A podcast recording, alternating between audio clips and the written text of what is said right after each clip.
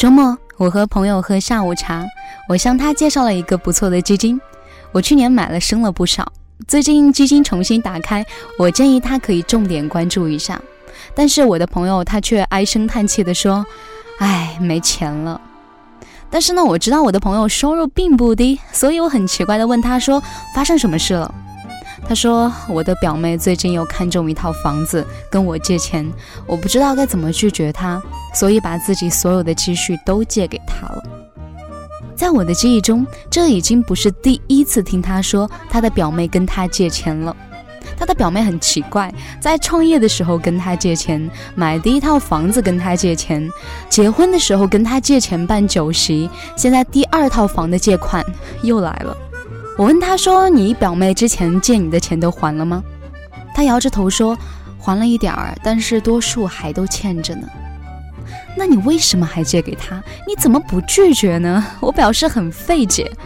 我的朋友愁眉苦脸地说：“我也不想借啊，我知道借钱容易还钱难，可是我就是跟他说不出口，我怕说了我表妹会不高兴，破坏我们之间的亲戚感情。”他接着说：“我把钱借给他之后，我老公为此和我黑脸了很多天，我也很郁闷，日子最近过得拧巴得很。我们总会遇到各种各样被人勉强的事。”明明自己内心有个声音在呐喊，你要说不，但是话到口边却不知道该如何拒绝，最后答应了别人，心里却委屈的不行。这里是十点声音，我是每天晚上陪伴你的文景。想联络我的朋友，可以上来搜索微信公众号“十点声音”，是阿拉伯数字的十。当然，您也可以关注我的新浪微博“九幺六文景”，文章的文，风景的景。今天要跟你分享的故事是：成熟的标志是懂得微笑说不。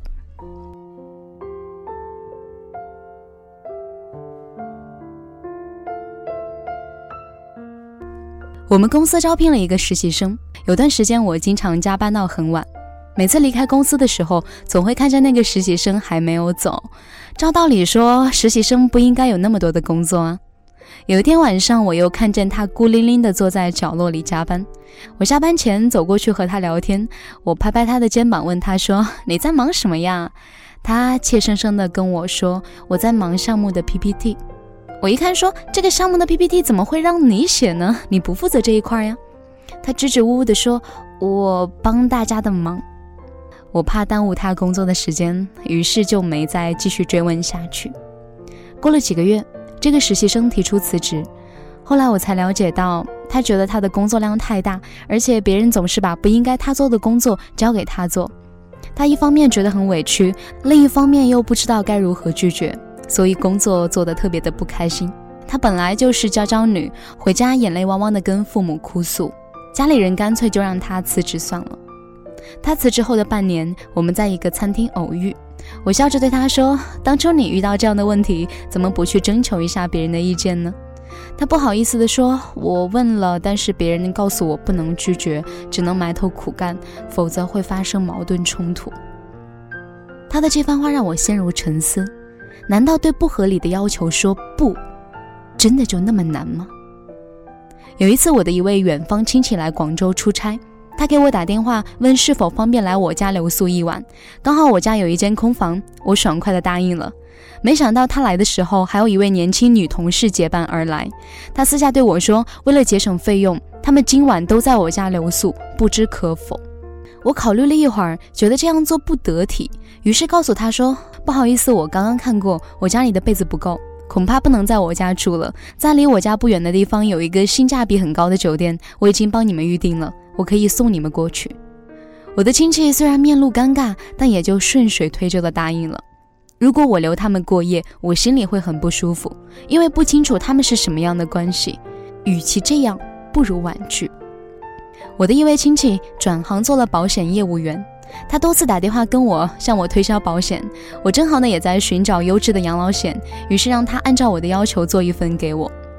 过了一段时间呢，他带着方案来见我，兴致勃勃地说他的方案是业内最具有竞争性的。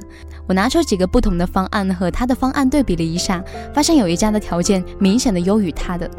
我对他说：“不好意思，我很想帮你，但是保险这种投资，我们都需要慎重，这是对自己负责的表现，不是吗？你是专业人士，你看这一家的方案，投资同样的金额，同样的时间，回报和赔偿都比你们的高，换你，你该选谁呢？”他看完以后不出声了，自己主动说：“这个险种我家是不够竞争力，你还是买他们的吧。”我们都会遇到各种各样勉强自己的要求。在我看来，面对这些要求，无非就是两种结果：第一，违心的答应了别人的要求，不想答应别人，但由于种种的原因却答应了。这种情况最常见，也是最不可取的。明明内心一万个不愿意，但是碍于面子、迫于压力或者心存内疚，所以同意了。于是答应之后，只怪自己做出了错误的决定，从此陷入矛盾和懊悔之中。第二种就是婉转的拒绝不合理的要求。对于听起来、看起来超出自己承受范围以内的要求，成熟的人都懂得如何婉转的说不。这样做的目的是不让自己心生委屈或者懊悔。简单的来说，就是不和自己过不去。有的时候，最好的方法就是坚定立场的拒绝。但是，坚定立场不代表你要带有情绪。那些激动的、愤怒的、委屈的情绪都不应该用在拒绝别人的要求上。即使是再不合理的要求，你也可以面带微笑的说不。朋友的表姐来广州谋生，有段时间呢，每个周末都会不请自来到他家坐上半天。朋友到了周末很想好好的休息，但是不得已要陪着应酬。我的朋友烦不胜烦，问我该怎么办。我说我建议他说，不妨微笑的对你表姐说，谢谢你每周来看我，但是到了周末我也想有些时间做自己的事，我们再约见面的时间好不好？他怀着忐忑的心情和表姐说了，没想到只说了一次就妥善的解决了问题。学会拒绝，不愿意就不要轻易的答应。毕淑敏曾经说过，拒绝如同生存一样，是一种权利。成熟的人都懂得微笑着对不合理的要求说不。好的，今天的文章在这里就告一段落了。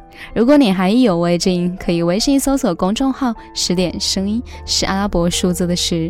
关注后打开历史阅读，就可以收听到更多精彩的内容。不要忘记，我是文景，明晚我们再见，祝你晚安。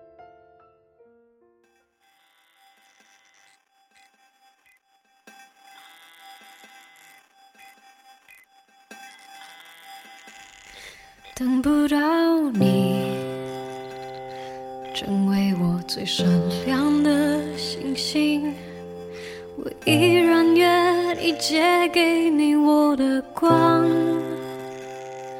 投射给你，直到你那灿烂的光芒，轻轻地挂在遥远的天上。沉浸天空那条冰冷的银河，粼粼的波光够不够暖和你？当你想起那道源自于我的光芒，我依然愿意为你来歌唱。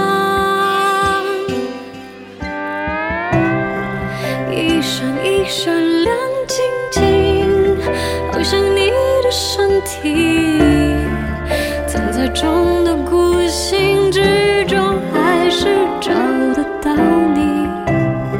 挂在天上放光明，反射我的孤寂，提醒我，我也只是一颗寂